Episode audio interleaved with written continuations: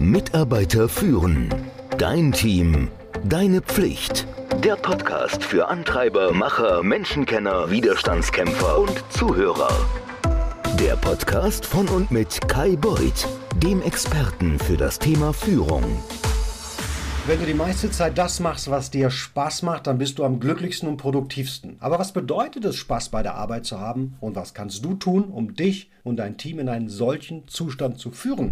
Du weißt es, wenn du Mitglied der Dein Team, deine Pflicht Community wirst, dann erhältst du diesen dem Podcast beigefügten oder für diesen Podcast erstellten und alle bisherigen Leitfäden unter mitarbeiterführen.com slash dein-team-deine-pflicht. Du kannst natürlich auch den individuellen Leitfaden unter mitarbeiterführen.com slash Leitfäden kaufen. Der hilft dir, das hier Gehörte und Gelernte umzusetzen und deine Fähigkeiten als Führungskraft weiter zu verbessern.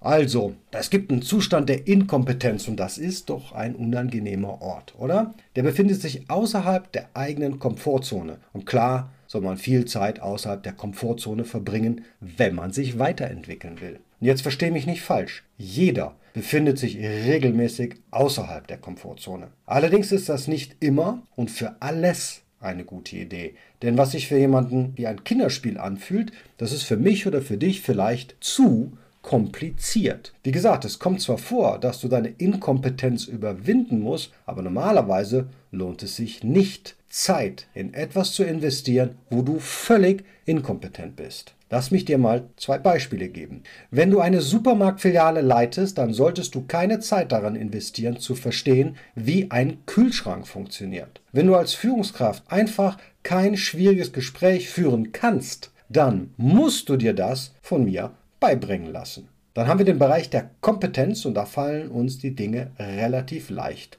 Aber sind wir wirklich die Besten darin? Also du bist kompetent und bist du wirklich der Beste da drin? Auch hier verstehe mich nicht falsch. Du kannst das, du bist kompetent, aber wahrscheinlich bist du nicht besser oder schlechter als der Durchschnitt. Und das Problem ist, dass die meisten Führungskräfte und auch Mitarbeiter den größten Teil ihrer Zeit in diesem Bereich verbringen. Willst du wirklich optimal arbeiten, dann musst du Aufgaben aus diesem Bereich einfach delegieren, denn so schaffst du Freiraum für wichtigere, hochwertigere Aktivitäten. Du kannst sicherlich als Führungskraft ein Meeting organisieren, oder? Du kannst einen Raum buchen, du kannst einen gemeinsamen Termin finden, du kannst die Teilnehmer einladen, du kannst die Einladungen verschicken, du kannst dafür sorgen, dass alle kommen. Besser wäre es jedoch, wenn du diese Aufgabe an einen Assistenten delegieren kannst. Es ist nämlich ziemlich zeitaufwendig und deine Zeit könntest du sinnvoller verbringen. So, dann haben wir die Zone der Spitzenleistung. Das umfasst all die Dinge, die du besonders gut kannst. In diesem Bereich, da verdienst du dir Anerkennung, du kannst Karriere machen. Manchmal bleiben wir aber in dieser Zone stecken, weil es dort sehr komfortabel ist und das, obwohl wir mehr könnten. Du bist vielleicht ein exzellenter Teamleiter. Ah, du hättest das auch das Zeug zum Abteilungsleiter oder mehr.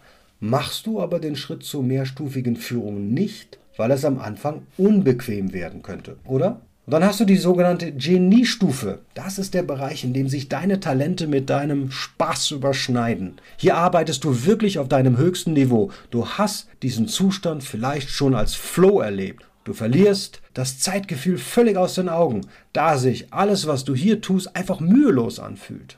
Und ich habe dieses aus dem Buch The Big Leap von Gay Hendricks herausgenommen. Dort beschreibt er die vier Zonen. Ich werde dir das unten in den Show Notes verlinken. Das ist ein Amazon-Link. Es ist kein Affiliate-Link. Ich verdiene gar kein Geld. Das ist nur ein Service für dich, falls du es da nochmal nachlesen möchtest. Und besagter Gay Hendricks ist der Meinung, dass wir danach streben sollten, unsere gesamte Zeit in der Genie-Zone zu verbringen. Ehrlicherweise stimme ich dem nicht ganz zu. Die Arbeit in der Genie-Zone fühlt sich befriedigend an. Das macht Spaß, aber das gilt auch für die Zone der Spitzenleistung. Außerdem ist es sehr unwahrscheinlich, dass jede Aufgabe oder Verantwortung, die du hast, in deine ja, Genie-Zone fällt. Aber zum Glück gibt es auch außerhalb der Arbeit Gelegenheiten, in der Genie-Zone zu arbeiten. Das ist zum Beispiel für mich alles, was mit Film und Foto zu tun hat. Deswegen tobe ich mich zeitweise auf meinem YouTube-Channel aus.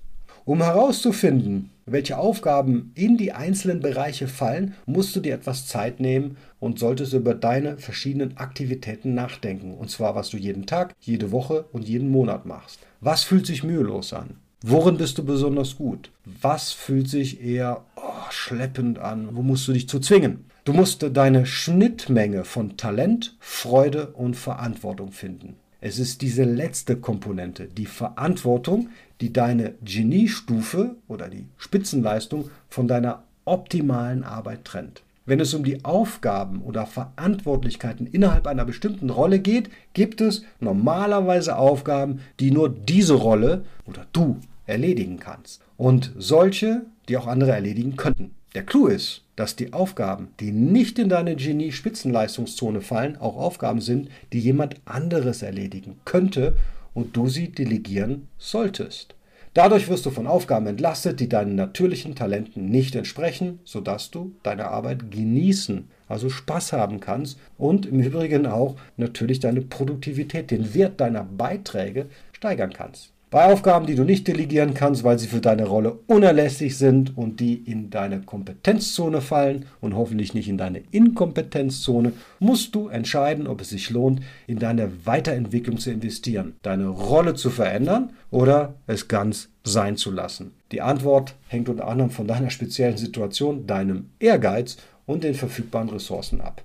Die optimale Zone ist nicht nur für Führungskräfte gedacht. Jedes Teammitglied, ja das ganze Team wird davon profitieren, wenn es herausfindet, welche Tätigkeiten sich mit Spaß, Talent und der Verantwortung deckt und welche besser an Kollegen delegiert werden sollten.